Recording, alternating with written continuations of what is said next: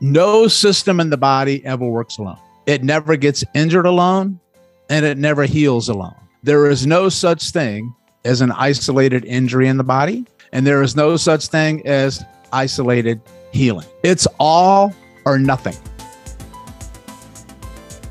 So, my definition of pain is pain is a request for change.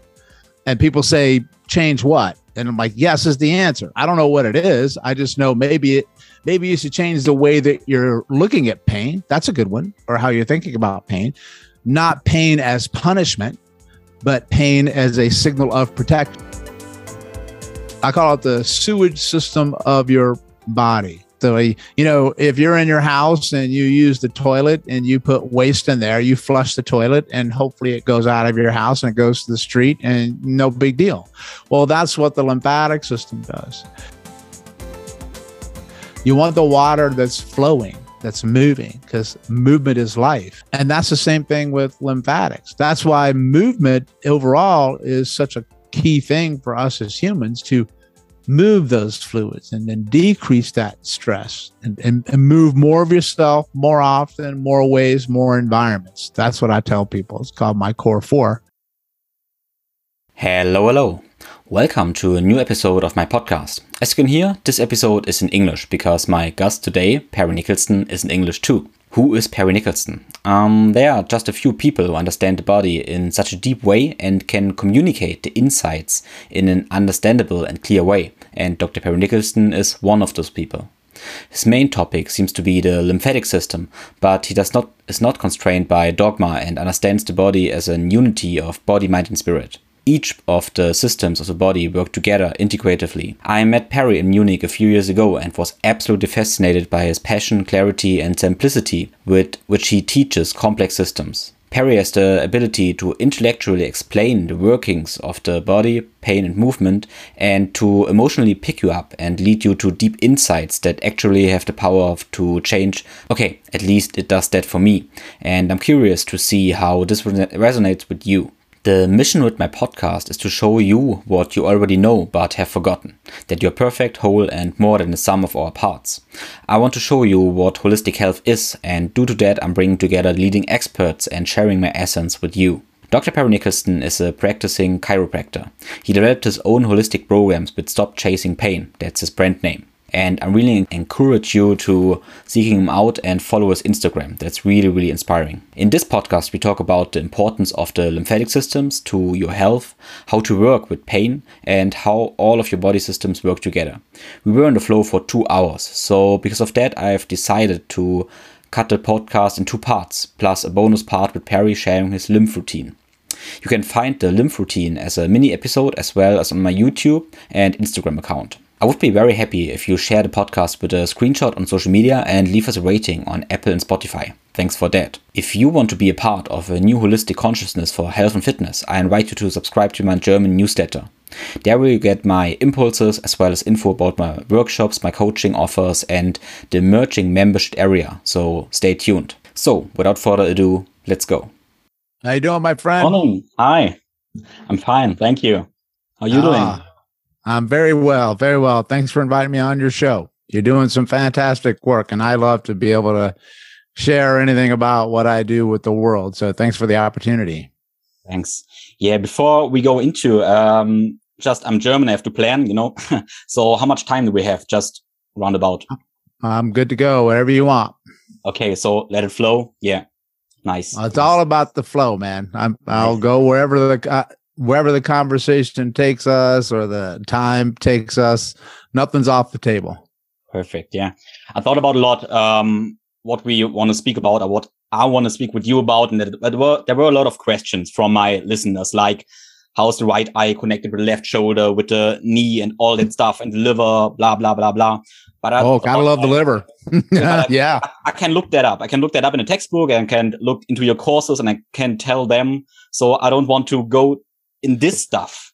um, for me, what is incredible about you is this the insights, the principles. So I'm obsessed, I think like you, about the principles of the body, the mind, and soul, and all that stuff, how it all works together.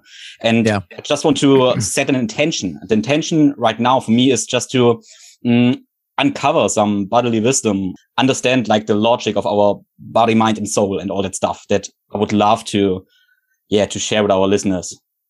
Yeah, let's dive deep wherever you want. And you know, I'm okay with going through relationships of systems or parts or whatever stuff like that. Yeah, I'm I'm good. I like the topics.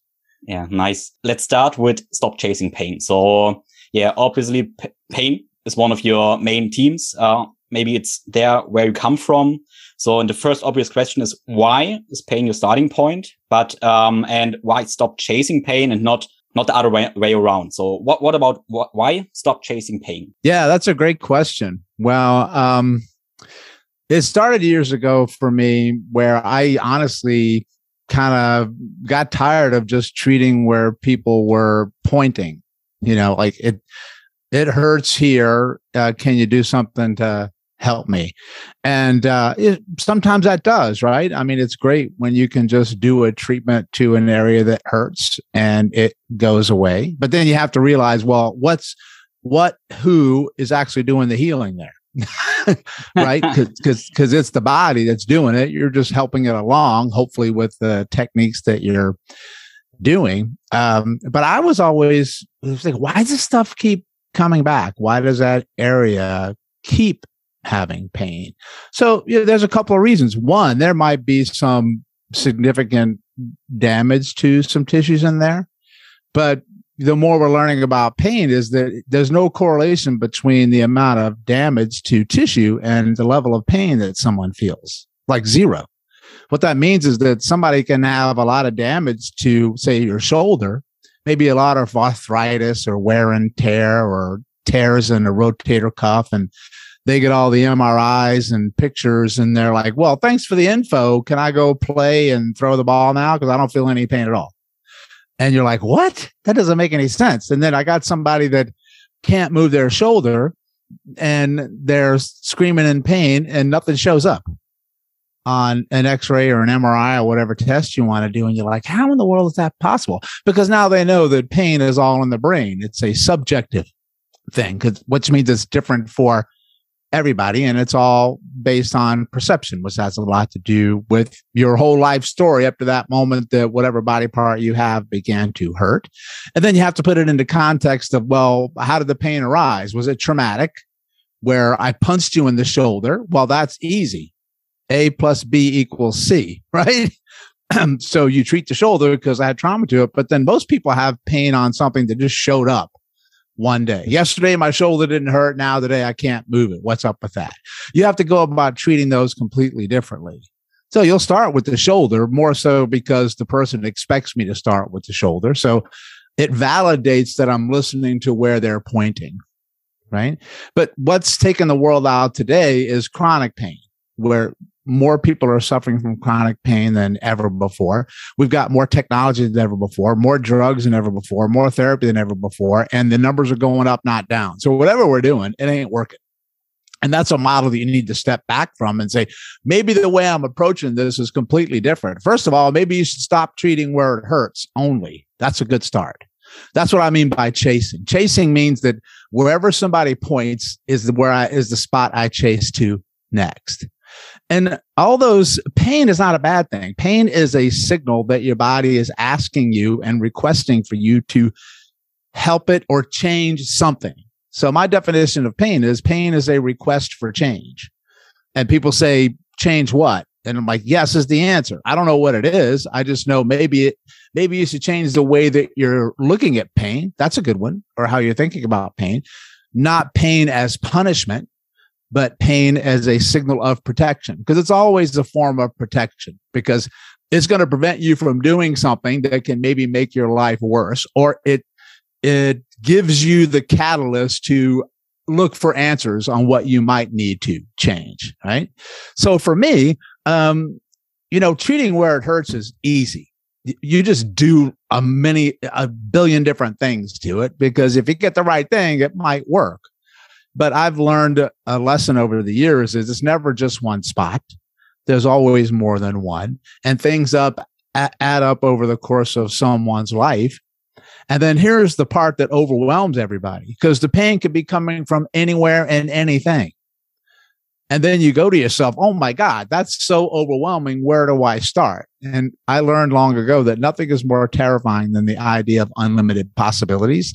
Well, guess what? That's what it is when somebody walks into your office and they have to start with their life story. If that overwhelms you, you need to do two things. You need to get out of the business because it's not right for you or you need to hunker down and learn and keep at it and start to think bigger and more global. So I know I'm giving you a long answer, but you know, that's a powerful question because pain changes based on the individual that that I'm treating. Like who walked in to ask me for help. So what I mean by that is this. I can have, let's say, patient person A, and they point and say their shoulder hurts. And then per- patient B walks in and say their shoulder hurts. I can't treat the shoulders the same, or I shouldn't treat the shoulders the same because they're not the same shoulder.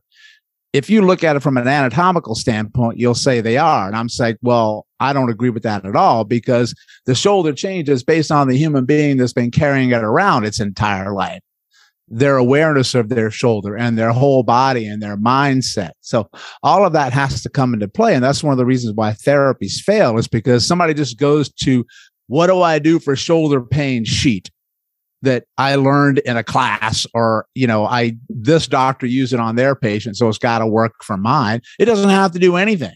Like you may do it and you're like, it made a person worse okay, well, then first of all, that means you need to step back and expand the way that you think, and then start to say to yourself, well, maybe it's not the shoulder. Where do I go next? And in my world, I'm like, okay, well, maybe you should check the opposite shoulder because they do work as a functional pair, you know. When you, when you move one, the other one has to let the other one move, and they always talk to each other. But I also say to myself, the brain doesn't even know what the hell a shoulder is. I mean, a shoulder is what you named it. Yep. It, it, just, the body is just what it is. It's, it's one functional unit where everything talks to each other. So here's the thing with my journey, man. Um, when I first started to look outside the side of pain for answers, it blew my mind because there were places that I could work that helped the shoulder that wasn't the shoulder. And when I first started this, one of the big correlations for the shoulder is one, well, you should always look at the neck when your shoulder hurts because neck issues are shoulder issues. And then maybe you should look at your elbow because that's also part of the shoulder or your wrist or your fingers in your hand because that controls how you grip something and how strong your grip is. So I was looking at more on the same side. And then I started to expand and say, you know what? Maybe it's going to be related to the opposite side hip. So left shoulder relates to right hip because they communicate with each other through what's called reciprocal patterning. That's how you can walk. When you swing your right leg, you swing your left arm usually in the same direction. And then I'm like, wow, if the right hip doesn't move well, maybe the left shoulder is going to have to work a little bit more to make up for that. And then the shoulder is going to be screaming, even though the problem's the hip. And then it just became so much more fun to look at things. And then I would go down to the feet. But here's the thing I was still stuck in a certain mindset. I was only looking at the musculoskeletal system, or as they say in Australia, the musculoskeletal system, which I love the way that they say that. Um, so I was still stuck in a box. I was making great progress, but then I said, you know what? What about all the other systems of the body? My cardiovascular system, my lymphatic system, my emotional system, my immune system, because all of these systems are part of the picture. They work together. So here's my saying that I say all the time, and this changed everything that I do. And whatever we talk about today is going to come down to this fundamental premise. and then I'm going to stop talking. no system in the body ever works alone. It never gets injured alone and it never heals alone. There is no such thing as an isolated injury in the body, and there is no such thing as isolated healing. It's all or nothing. I love that. Yeah, and it's interesting because I'm um, first I'm, mechan- I'm a mechanical engineer and I started to study sports science and all I'm all in the functional movement stuff. And, but, uh, then I expanded too. And right now I'm consider myself as um, like holistic health person, something like that. And then mm-hmm. I realized everyone is a holistic health practitioner because if we work as a functional movement expert, we always work on all systems. The difference is just if we are conscious about it or aren't conscious about it. And it's really, really interesting because I heard your podcast with your operator uh, and you talked about your digging right now into Reiki a little bit. Yeah. And um, so I did Reiki three years ago. I started uh, do Reiki and then I, it blew my mind um, because I am I'm not, I wasn't sure what I was doing. If we treat the shoulder from a mechanical perspective, are we working with the life force energy and all that stuff? So, so I'm always thinking about what are we really doing? Maybe we think we train or treat the rotator cuff, but we are treating all systems and what are we doing? So it's so interesting, you know? Yeah. Well, first thing you have to remember is that you're always working with a, a human being. And th- it's not just tissue there there's there's energy there, of course. One, you got biological energy. That's just uh, thermal processes happening, chemical processes happening, electrical processes happening. You know, that's the stuff that we monitor through our testing. So I plug you up to a monitor and it's either beeping or it's not. That means you're alive or you're dead. All right. I mean, that's, that's energy. It just depends on how much energy you have and where your body is devoting the energy. Because the number one thing of your your brain and your body is to not die. That's number one. Everything else is a distant second. It could care less honestly if you're happy or if you don't have pain. It's because that doesn't do you much good if you're dead. So that's top priority. And then it has to decide how it's going to use whatever available energy that you have to keep that process happening so, but you, you also have whatever you want to call it, whatever you believe in, you know, a life force, a spirit force, a universe force. There's something out there, whether people want to admit it or not. Sometimes they just can't because they, they can't wrap their head around it. I just know is that why in the hell is in a split second, somebody in front of you and alive, they may be vibrant, but then a split second later, all you have is tissue that ain't moving right? So that's energy, right? So whenever you whenever you speak to another human being, whenever you come close to another human being, particularly when you listen to another human being, that's really powerful. Or you touch a human being, nothing will replace human touch. But it's also just the very act of getting close to the tissue and not touching that's called exteroception, where you can get a sense of your body in relationship to the surrounding environment that's there. You influence the healing of that person, right? Uh, even just thinking changes physiology and that influences healing. I mean, everybody knows this innately. Like you could be sitting completely alone in a room all by yourself and you can change your physical state by what you choose to focus on like if I want to go back and focus on somebody that posted something nasty about me on Twitter or whatever, you're going to go into that sympathetic dominant fight or flight response and you're going to get all worked up and your cortisol goes up, your breathing's going to change. You may start to sweat and then you may notice that you get immune system reactions or stuff hurts more. And nothing changed except what you decided to focus your attention on. And then you can flip that switch in a hot second. And then you can choose to focus not on that. How's that? So you focus on something different. And then all of a sudden, everything completely changes. Your breathing changes. Your, your pain might change. Why? Because pain is subjective. Pain is perception. It's what you choose to focus on. What, what is the meaning of the stimulus that's coming into your body, right? So that's why you can focus on something that's not ticking you off, which is not easy to do because you reflexively will go back to that. And then when you become better and stronger at, at not focusing on that, then you can start to change the meaning of what you're focusing on. Because you can do what I call re-meaning. Like you can't change what happened to you, but you can change the meaning of what happened to you. So in case of that troll that hit you on Twitter as opposed to coming at them, you think to yourself, Well, I mean, what did that teach me about myself and how I'm responding to something? Or I'm going to go back and take a look at my tweet and see could that have been misread by somebody? What was my tone in that thing? What was I ultimately trying to get across? Right. And then that's a beautiful thing because when you, when you change your attention, then you change your intention, then you change your life, then you change physiology. And that's also why this is so powerful, man, is that relates to the feeling of pain. So there was a neuroscientist named Lorimer Moseley, and he's down in Australia, and he's brilliant. And he he gave an example of about how pain can change based on the meaning of a stimulus, right? And we can control the meaning. We can control the narrative. It's not easy to do because you're programmed in the matrix and you've been downloaded with everybody else's crap that you're carrying around. So he gave an example that this just hit home for me. He's walking in the Australian bush. And if you know anything about Australia, they have the most poisonous uh, snakes and animals anywhere in the world. So you got to be careful. So already when you know that you're going in under a, like a threat response, right?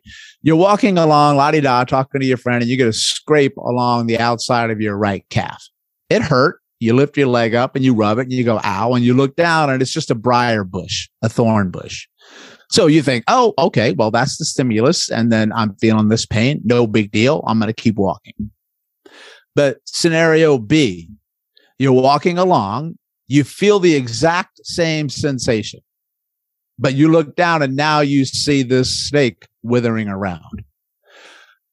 The level of perception and threat is drastically different based on your context. So now you're thinking to yourself, oh my God, I'm going to die, or it's a snake and it's supposed to hurt more. And then all of a sudden your nervous system reacts. So what does that mean for me when I came across that? Is that you can two people can be in the same contextual environment and have two completely different reactions to what they're witnessing and what they're experiencing. And that can also change based on your relationship to pain. So if you think pain is punishment as opposed to pain is protection, that changes how much something hurts. And then you'll also go down a different path to find the answer. So when it's punishment, you get resentment and anger towards your body or to people trying to help you. But when it's protection, then you step back and then you ask a different question. Body, what do I need to give you? What are you not having now that you need that I'm not listening to you with that the only way you felt you can communicate with me what you need is by hurting me. Because there's been some signals a long time before that, before pain hit you. Pain is not the first thing to hit you, it's the last thing to hit you. Uh, unless I punch you in the face. That's different. So your body has always tried for months, if not years, if not decades, to compensate and adapt and become resilient because that's its job. So you don't feel pain. So what I'm telling you is this: if you feel pain today that you didn't feel yesterday, that just sort of shows up, and you've ruled out red flags. Like I know my back's not hurting because there's cancer in my back, right? So you have to go through the test and see what's going on. that I'm going to contend that the back is probably where something ended up not where it started. You start there, but then you peel the onion backwards. And then that, how do you get the answer to that? Well, one, I can look at you move. And two, I can touch the tissues, which tells me a lot. Or three, I have a novel idea. How about just spend an hour, if you can, sitting down and talking to the human being that's carrying around the tissue you want to work with, and you ask them about their life story or their environment, and then you start to learn a little bit about them. Then you're going to get your answer.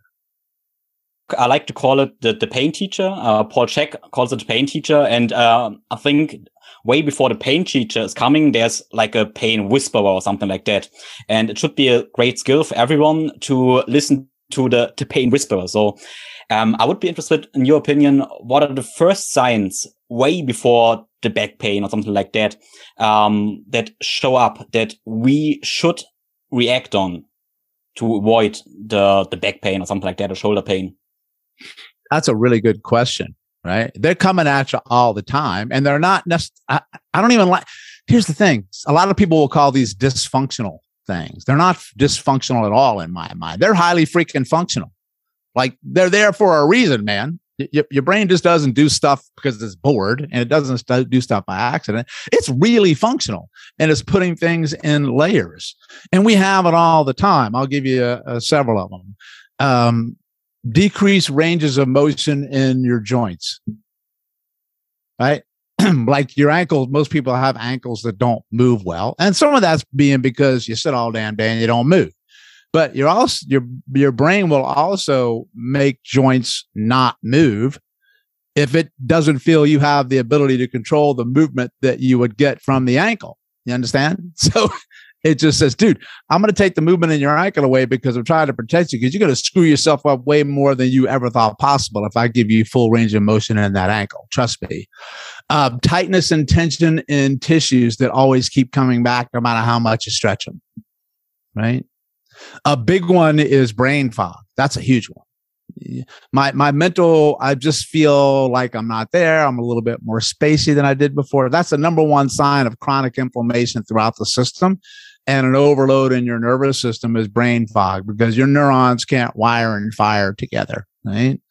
Uh, another one is the um, inability to balance and stand on one leg for 20 seconds without feeling like you're going to fall over so balance testing is one of the number one things that I do to get a peek into how well your body can control itself against the outside world and this lovely thing that's always coming down on you called gravity.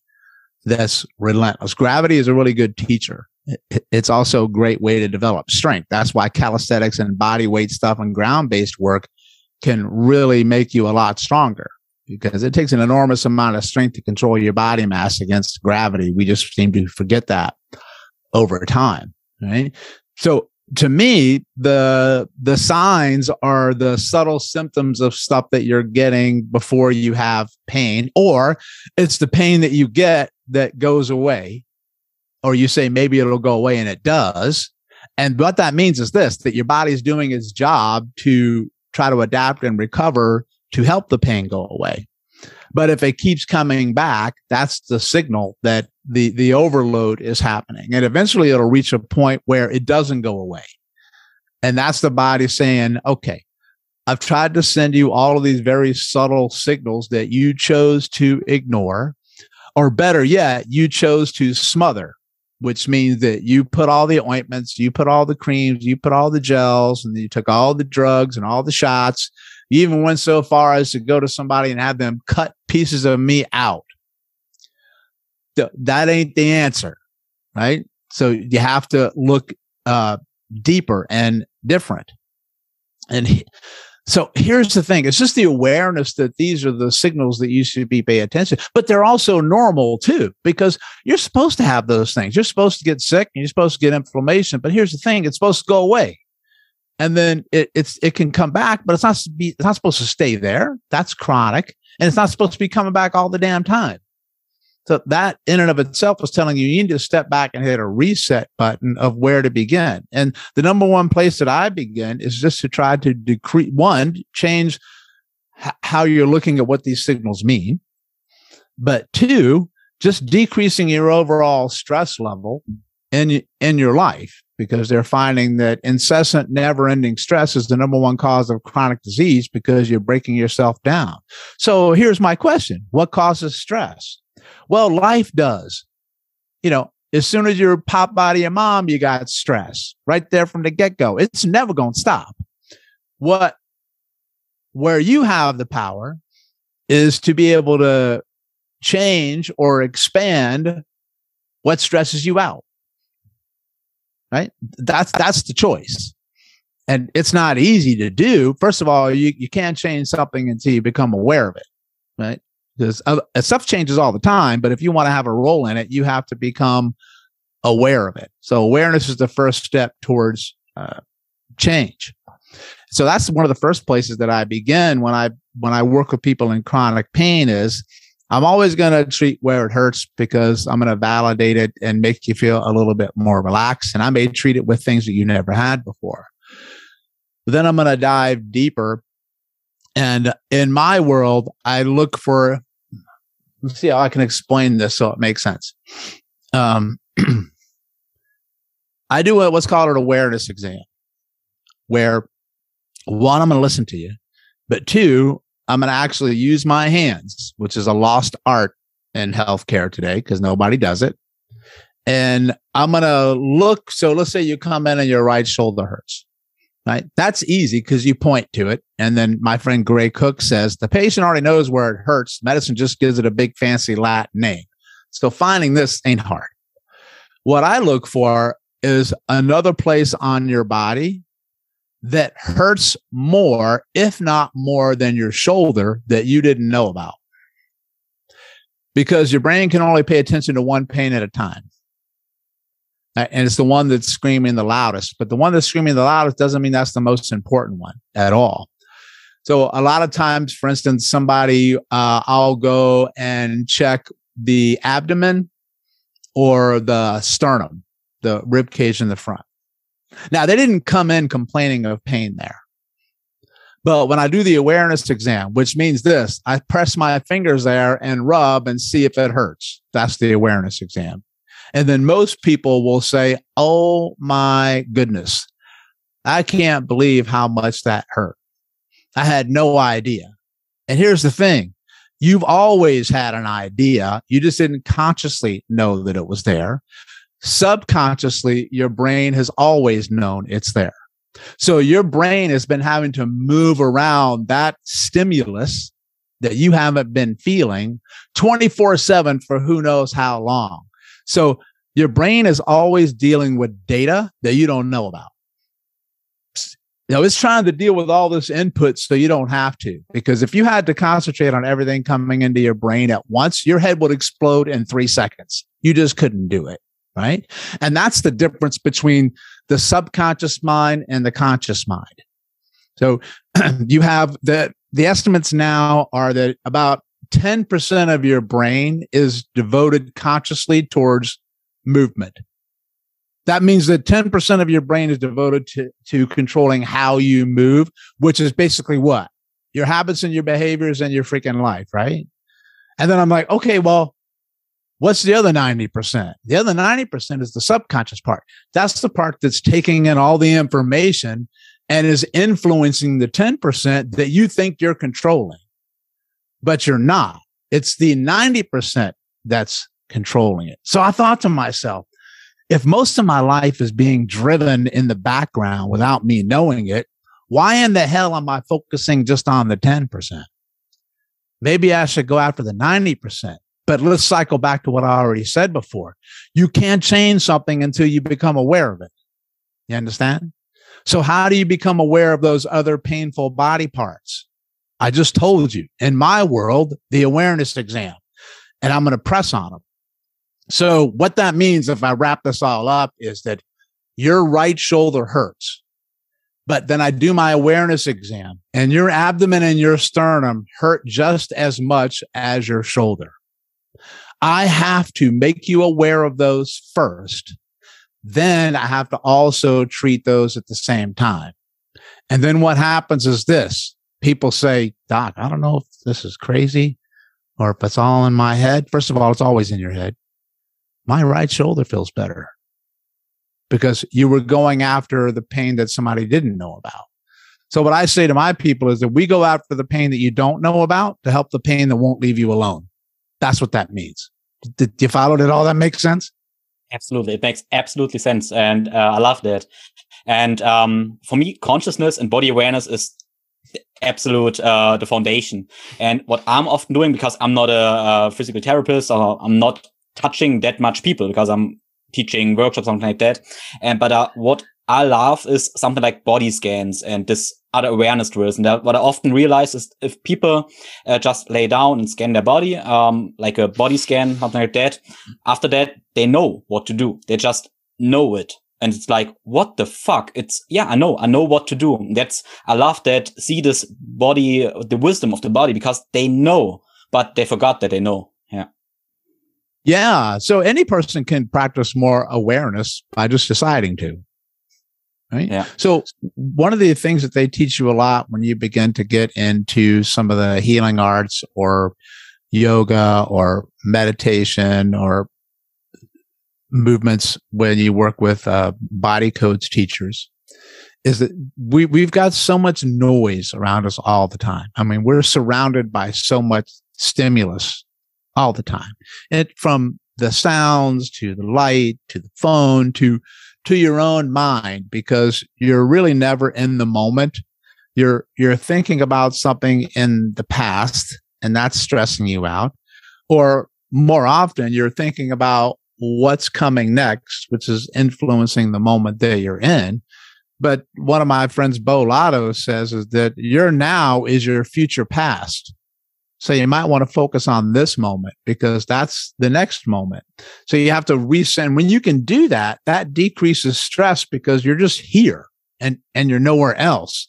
And that's why these awareness drills or breathing work so well because when you, when you focus on breathing, you're, you're focusing on breathing and you're not focusing on what happened yesterday or what's happening next or what just happened to tick you off. So they teach breathing, you know, in through the nose and out through the mouth, or breathe in what they call a cadence. Breathe in for four, hold for four, go out for four. That's called box breathing. and so that's great because what happens is that you're intentionally focusing on the math and, and where you're breathing from, which pulls you, you know, out of the matrix, like, like you're back in. You just, Neo just woke up, for instance. But a great drill that they used to teach or they still teach in the Feldenkrais method. Somebody, some people may know Moshe Feldenkrais was just taking a moment, going into a quiet space, which sometimes is enough to drive people bananas because people don't like to be alone. you lie down on the ground, you know, shoes off, comfortable, and you make sure your head is comfortable. I just want you to lie there start to breathe in through your nose and out through your mouth. And then you pay attention to pressure, first of all. Uh, do you feel more pressure in your left foot going into the ground than your right foot? How about your left hip compared to your right hip? Where do you notice uh, tension? And then you you focus. How does my left pinky feel compared to my right pinky?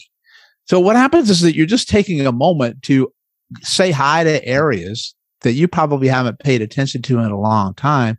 And your pinky is like, this is awesome, man. I mean, thanks for coming by to say hi. Nobody ever pays attention to me, and they should because the pinky is actually the most strong part of your hand, even more so than your thumb, with people don't realize that. but then you start to become and feeling areas that you really never noticed before and then you just focus in on those areas and then you start to have a, a little bit of a conversation with that region then the next thing you know is everything starts to relax a little bit right and that's not hard to do well it is hard to do honestly because m- most people when they get into that situation the mind starts racing again. they call it the monkey mind. You're focusing on your pinky, and the next thing you know, I got this mm-hmm. five page thing due tomorrow, and that comes on in, and you just let it. It's gonna happen. And I tell people, listen, you're gonna really suck at this stuff when you first start, but that's the only way you're gonna get good. Is just just keep going back, and you do little and often over the long haul. Maybe you're only gonna make sixty seconds, but guess what? That was sixty seconds more than you had before you started. So that's a check the win box right there. Right? Yes, yes. What I will always um, tell people is that they don't have to do it forever. So I, I think the body scan stuff I started maybe five or six years ago. I did it for maybe 30, 30 days, something like that, like a challenge for 10 minutes. And afterwards, I didn't, I didn't need it anymore because I was aware. So, and that's nice to have this. Uh, for me, it's like a tool. It's like meditation. Meditation for me is observing mind and don't react that fast. So, but if I have enough practice, I have this tool in my toolbox and I don't need to practice it anymore. I think that's a, yeah, I, I like this message for people. They don't have to do it for their whole life, but they have to develop the skill, I think. Yes, I love that. That's such a great form of awareness that you have there because here's the thing is that so many people get stressed about having to do things to decrease their stress. you, you, understand? Like yeah. it, it's like, oh my God, I have to do this. First of all, you don't have to do anything, right? You change that mindset. You can choose to do that and you can choose to do it for as long as you want to. But we, we fall back into the mentality that gave us stress in, in our recovery, which means we think it has to be more. We think it has to be forever and it could just be the what they call the minimum effective dose for you. It doesn't have to be too much, too little, be just right, and whatever that is for you. Because, but we fall into, yeah, we. I get this all the time, man. When I give somebody an exercise or I post something up, the question's always the same. How many times do I have to do it? How long do I have to do it? How many sets do I have to do it? How much pressure do I have to put? And my answer is always the same. Yes. Which means I want you to pick a number and start there and see how you feel and pay attention to the feedback and realize that regimented work like that is not how the brain is designed. The brain likes to have variation, variability, and variety. Those are called the three V's by my good friend Joanne Elphinston, a very brilliant physical therapist. And that encompasses a word, novelty. It, something, another word for novelty is different. So how about today you do 10 because you felt like doing 10?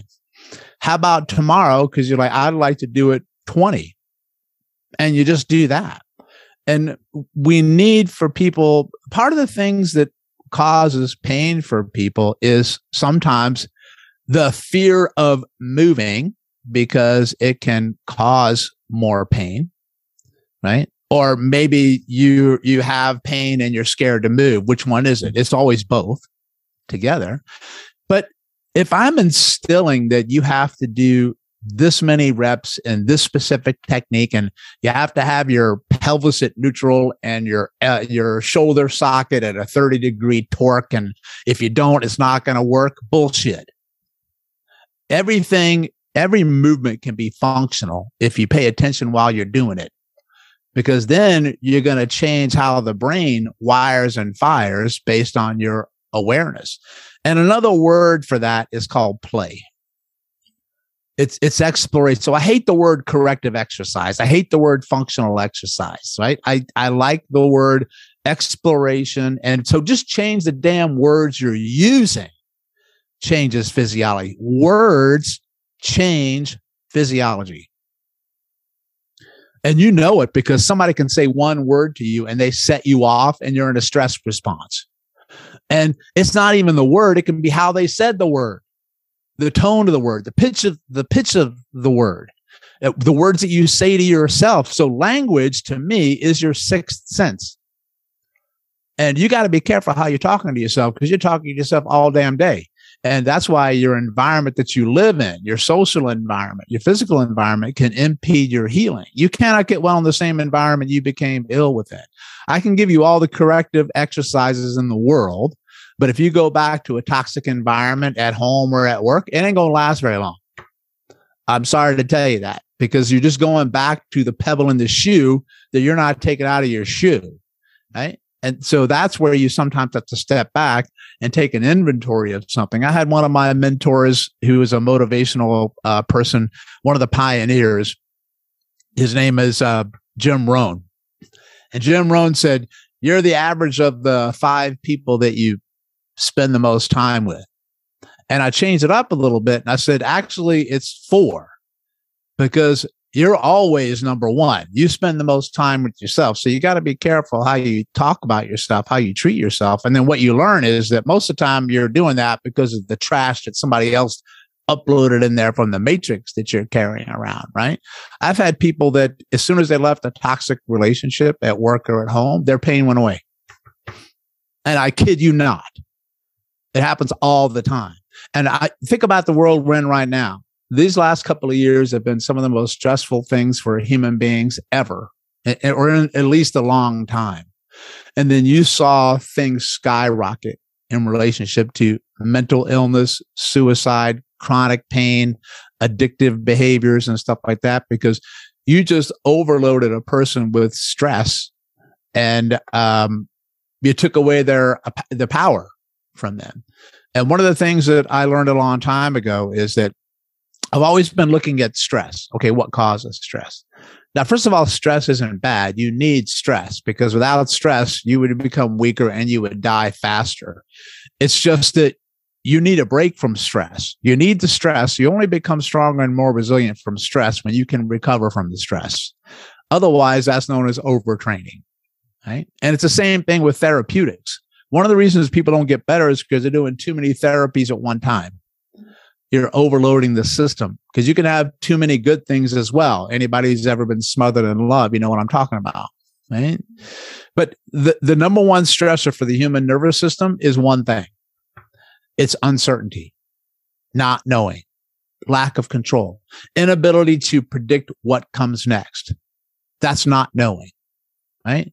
That is the number one because here's the thing you're hardwired to know, to predict, because in the past, not knowing means that you're probably not going to live long, right?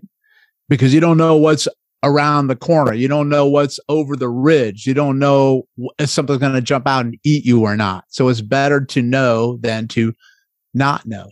So in my work, the more I can do to help decrease your uncertainty and increase your certainty, the better it is. And I'm going to cycle back one other thing and then I'll take a break. But humans need uncertainty too. Because if everything was certain, that would be really boring. Right? Just no life to it. So we crave uncertainty, but we're scared to death of it at the same time.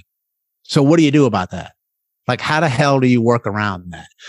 Well, nature already gave you the answer. Right? We crave uncertainty. I'm going to say this twice. We crave uncertainty if there's a background of safety built into it. We crave uncertainty if there's a background of safety built into it. Well, nature already gave you that formula. It's called play. Because play is inherently about uncertainty.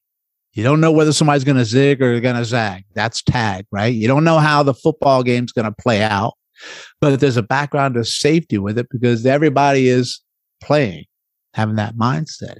So when I go into rehab, I don't consider it rehab. I consider it play and exploration. And God forbid you have a little fun at the same time. Like just because you make something fun and laugh when you're doing it in, in pain and in medicine doesn't mean that you're not good at what you do. It really means that you understand human behavior and how healing works. And just because you have a white coat and you're super serious doesn't mean first of all, you have any clue about what you're doing, but there's no correlation between appearing to be serious and actually being good at what you do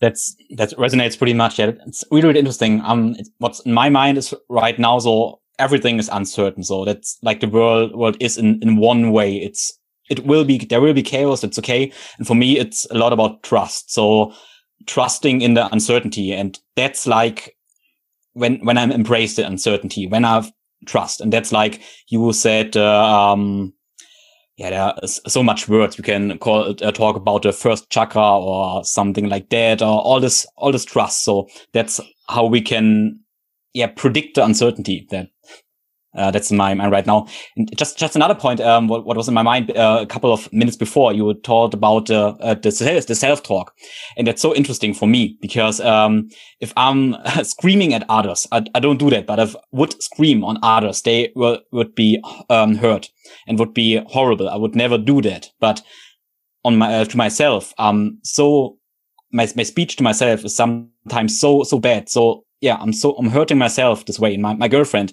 uh, says, you would never say that to me, but to, to yourself, you, you talk this way.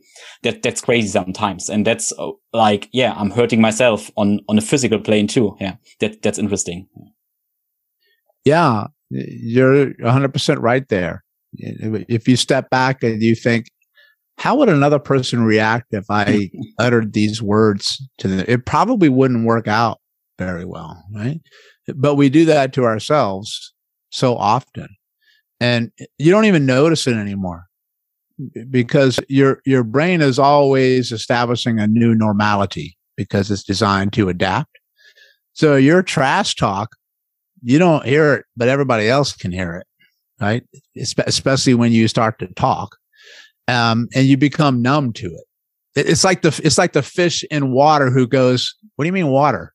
I don't know. I, I've never seen water before." Well, you're living in it, right? so it's the awareness part that's there.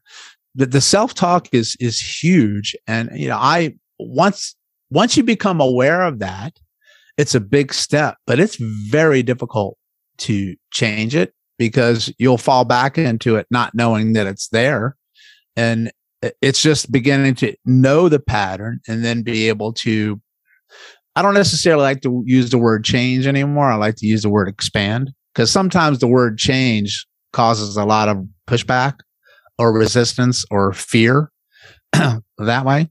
And sometimes the, the, the body is not ready to change, but maybe it's ready to expand, but still hold on to some things that are there to protect you. So I find that in the emotional world a lot is that the body holds on to protective behaviors to protect you from something that could be far worse. Right. And a lot of our emotional reactions are protective responses. And if you go in there and it, I call it scaffolding, where it's holding you together. And whatever it is, it, even though you don't like it, your body's doing it because at one point it was useful to do so. Like it needed it to get you through something at some point in time. It may not be the most useful thing for it to do right now, but it keeps going back to it because it was useful the first time it did it. So it just goes back to it. That's called your mm-hmm. habits and your behaviors. And, but if you, if you strip away somebody's scaffolding all at one time, that's terrifying. Like if, if you have them change things. So you have to, you have to pivot them to something and you have to have, you say, you can still do it, but how about we expand one step this way? And it's a little bit less threatening, right? And then uh, my friend Beau Lotto gave a, another quote that stood out to me is that if you're if you're trying to go, so let's let's think about this. I'll say what it is, and then I'll put it in relationship to stuff we've been talking about. let's say you're trying to go from point A to point B. So that's where you are to whatever goal that you have. You don't have to go right to B on the the first step, right? Because that's a big step for a lot of people. You only have to go from A to not A, which means that I just want you to move off of where you are now. And then you say, move which way? I don't care. I just need you to take a step off of there. And because that's different. And then it, what if people say, what if it's the wrong step? I'm like, well, the only way you're going to know is actually take it and then if you take it and it's the wrong step, then you, you'll know quick, fast, and in a hurry. And then you step up. It's called the path of not here. It's not there. Well, then it's got to be somewhere else. And the next thing you know, you'll probably end up at B because you did a lot of little next step A's. But you also may discover that you don't want B anymore after you took your foot off A. Maybe you're going to end up on the letter Y it could be somewhere completely different but you begin to expand your scope of possibilities because you move from where you are. That's why uh, it doesn't take a lot like you said before. It's just a little thing for a little period of time and that's how the body works. And i'm going to cycle this back to the systems talk that we that we were doing about no system ever works alone. Is that humans have this belief that in order to make a big change, you have to have a, a big event to do it. That that's not how the the body works. So, medicine looks at things as a Newtonian linear relationship where it's kind of like math, like A plus B equals C. Stimulus equals response, right? So small here, small output that's not how physiology works or complex systems work. So this is from something called complex systems theory. You know this if you're an engineer. Um, but and and that's how physiology works. What that means is that you can have a small input in the beginning that can have an unexpected ginormous tsunami size response on the back end right and you're like oh my god how did that happen? That's non-linear. So small can be huge. That, that for instance that might be the pebble in the shoe that throws everything off and then you can't walk but it's just a pebble. But it also works the other way. You can have huge stuff on the front end. That's where I crush you with 500 therapies on your first visit or something, right? And I do too many things to you, and then your result is nothing. It's small. So it goes both ways. And that's what, what makes my work with working with the system so powerful because what if you're going, you're always working each system, but what if you're going after the wrong system or the wrong part of the system? So what I mean by that is that if your right shoulder hurts, you may be focusing on your right shoulder or your musculoskeletal system. But maybe that's the time that I will venture down into your abdomen and change blood flow in your abdomen, but also change the tightness and tension that you have in your abdomen because you've under so much stress that you are tense and tight everywhere. and I do one small thing there, and then the shoulder completely changes right? Because what I'm looking for is how the systems are functioning in uh, a different area or a different relationship. Or it could be this person's gone through six months of physical therapy and all these sorts of things and not feeling any better. And then all of a sudden, all you do is sit down with them and spend 30 minutes with them and you let them talk and you listen to them talk and you just put your hand on their shoulder or their back and you give them a little bit of empathy and then all of a sudden they feel better than they felt in six months. That's the kind of stuff i'm talking about the the musculoskeletal system is um, we work on this since um, yeah a lot of years. And in the last years the the central nervous system is all in in the fitness and health world too. But what are the other systems? Um, yeah i want to hear about the, the lymphatic system. I think that's a new one for a couple of people. And what are the other systems? What do you think are the the big bangs for small bucks? What systems are ne neglected yeah, that's a great question. So I love it that people are starting to get a little bit more into the central nervous system, you know, a little bit more with neurology and neuroscience and, and the brain. That's sort of important, right? But the the brain func the, the nervous system functions intricately with all the other systems, but particularly your immune system. It's called the neuroimmune response. You can't have one without the other. Because when you go into a stress response, uh, we would say it's called a sympathetic nervous system response, the fight or flight response. That's a little bit more of your autonomic nervous system. So your autonomic nervous system is the one, autonomic being the word, that's the one that's driving in the background all the time. That's why it's really important. That's your sympathetic nervous system, which is your survival response that's always locked in. Then you have your opposite parasympathetic nervous system. That's the one that takes you out of the sympathetic system so you can heal. And then you have your enteric nervous system, which is your your gut, your gut brain. So that's why working with your gut can help your brain and your pain. Right. So, um, those are those are big ones. You could call that sympathetic dominant, and then you have your immune system. So whenever you're under stress, your brain thinks that you're going to get injured because it, it thinks that you're on a, a flight response. So it's anticipating damage or injury to the body somehow. And when it does that, it kicks in the immune system. And that's your inflammation response. So if you're always stuck in fight or flight mode, you're always stuck in inflammation mode. And so your immune system begins to attack things. Attack what? Yes, it begins to attack you eventually because it just goes haywire because it's always on. But a big part of your immune system is your gut. 70 to 80% of your immune system lives in your gut. I'm going to say that again. 70 to 80% of your immune system lives in your gut. So in my world, if you got an, an inflammation problem or an immune system problem, you got a gut problem. There's no if, it's just yes and how much, right? So working with the gut is a big one, but then you have to say, okay, well, what's another big part of my immune system? Well, a huge one that nobody ever talks about is the lymphatic system.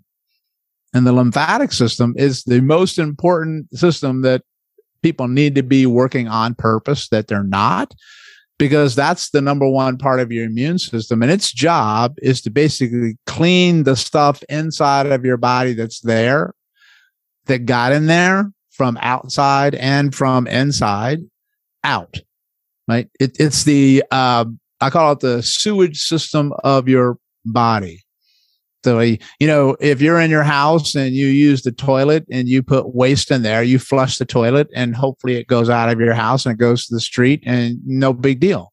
Well, that's what the lymphatic system does. If it works good, then all the waste goes out. If it doesn't work good, it's just like your toilet gets backed up, your body gets backed up, and the next thing you know, you're living in your own sewage. And that never works out well because then your body kicks off more inflammation because you're living in sewage. You follow? So that it's this vicious cycle that kicks into play. And the lymphatic system is supposed to kill bacteria, viruses, cancer cells, parasites, metabolic waste, cellular waste, like anything that's not supposed to be inside you that's supposed to get out. That's the primary system that's supposed to do it. And when you're under a lot of stress, you increase tension throughout the body.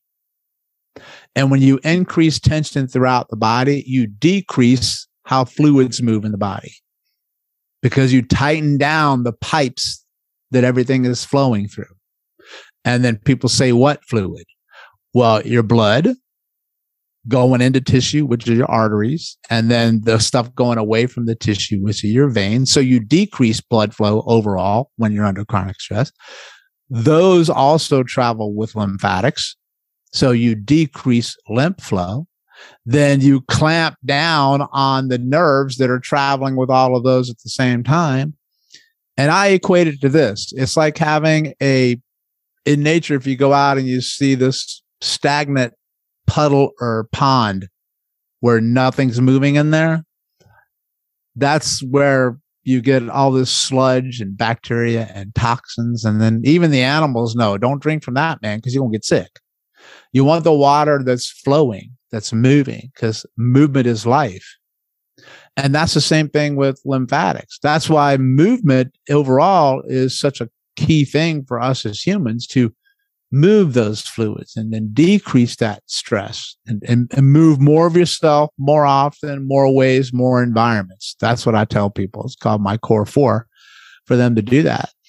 But if you can start to work that system with intention and attention, which is what we teach people, because most people are like, lymph what? I, I, I had no idea, right?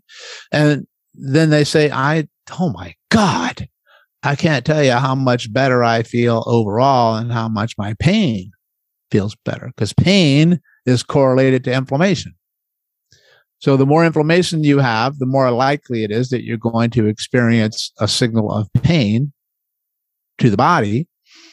And then let me give you a guess. What do you think the number one system is that's designed to reduce and eliminate inflammation?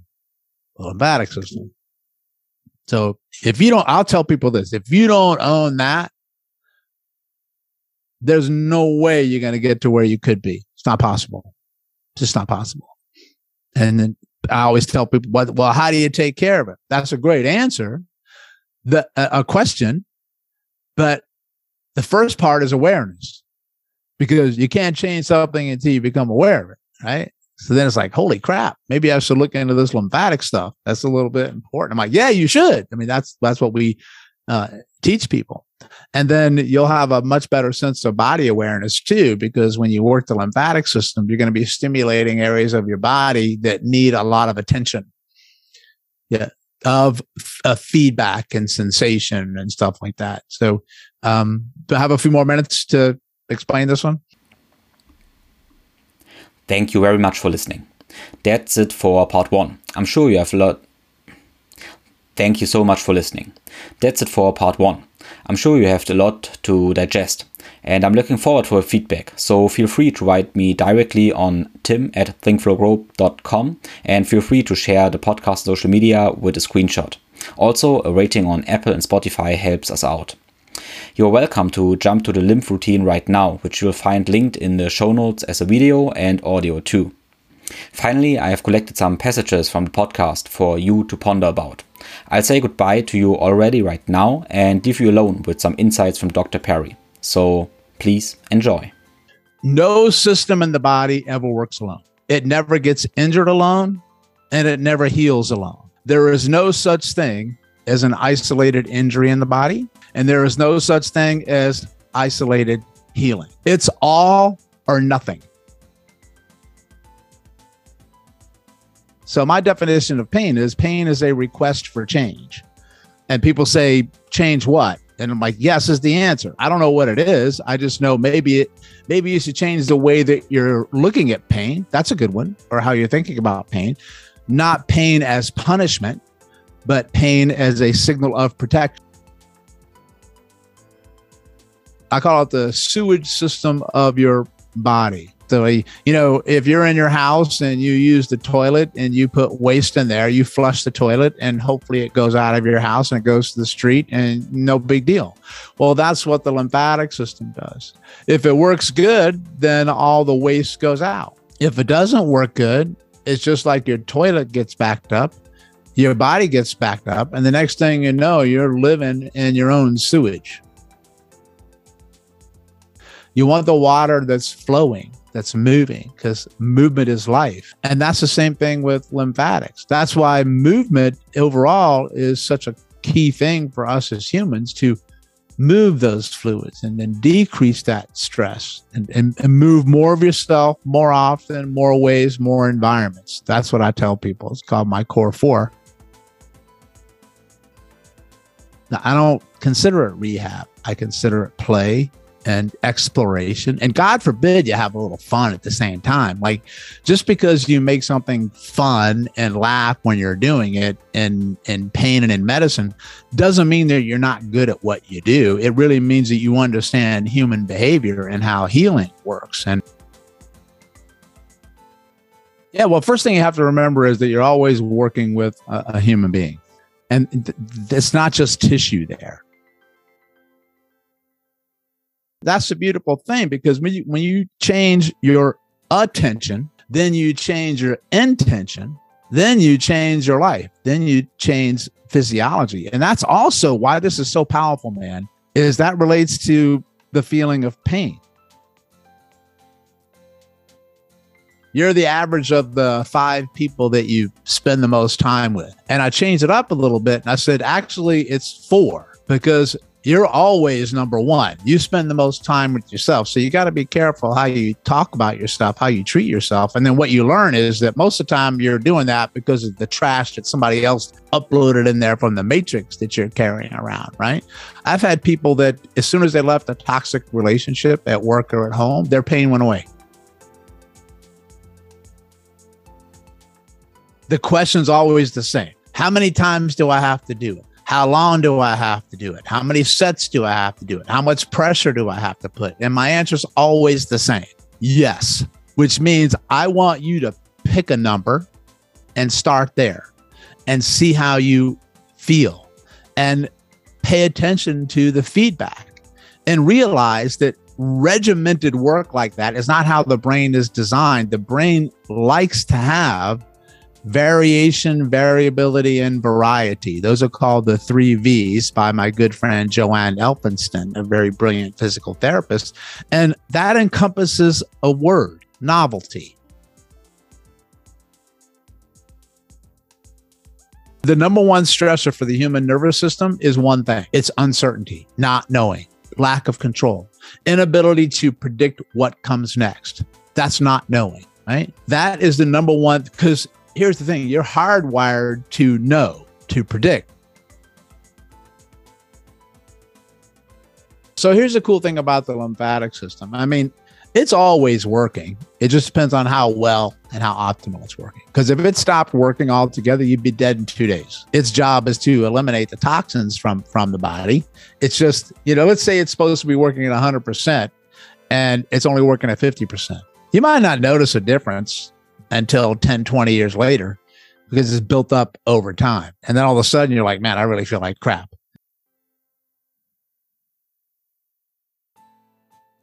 The reason the lymphatic system is the most important system, they're all important, man. They all work together. And the nervous system is important, yeah, but to me, it ain't the most important system at all. Because I know your brain and your nervous system have to live in the fish tank. You follow? So if I'm going to make any change to your brain or your neurons or your cells, I have to change the environment that it lives in. And what controls the environment that it lives in? Your answer better be the lymphatic system. So we work the lymph first. The body always is this it does the best it can with what it's got in the moment it's in to protect you and make your suffering less than it could be because it can always be worse.